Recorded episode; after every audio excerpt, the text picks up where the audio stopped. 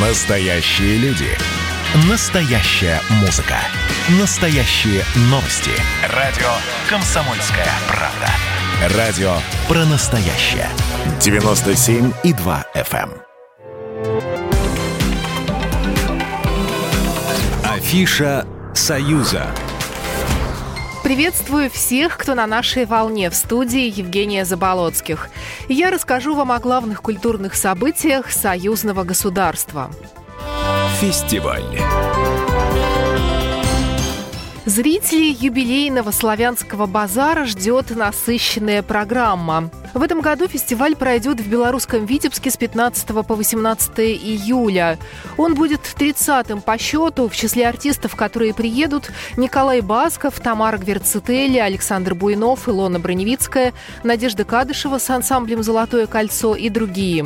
Завсегдатая фестиваля певица Таисия Павалий тоже приедет. Она получила гран-при на самом первом славянском базаре.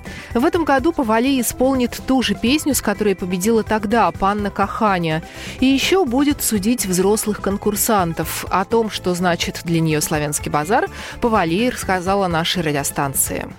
Для меня участие в славянском это э, как вот в школах, да, дети заканчивают там год и ждут от следующего года а, каких-то новых знаний, новых успехов и вот новый дневник. И у меня надежда, что в этом дневнике будут одни пятерки. Вот так у меня со славянским базаром. Первым концертом станет увертюра к фестивалю «Огонь и лед». Это симфоническая рок-феерия. Ради нее на сцене летнего амфитеатра установят каток размером 10 на 15 метров. На нем будут танцевать петербургские фигуристы под музыку итальянского оркестра. Международный детский фестиваль «Золотая пчелка» проходит в эти выходные в белорусских Климовичах. В этом году туда съехалось более 400 участников из Беларуси и России, а также из Армении, Узбекистана, Кыргызстана, Молдовы и Сербии. Это юные певцы, танцоры и художники. Ребята будут не только соревноваться, но и развлекаться. Так предусмотрены различные игровые программы, выставки, а также дискотеки. Завершится фестиваль фейерверком. Премьера.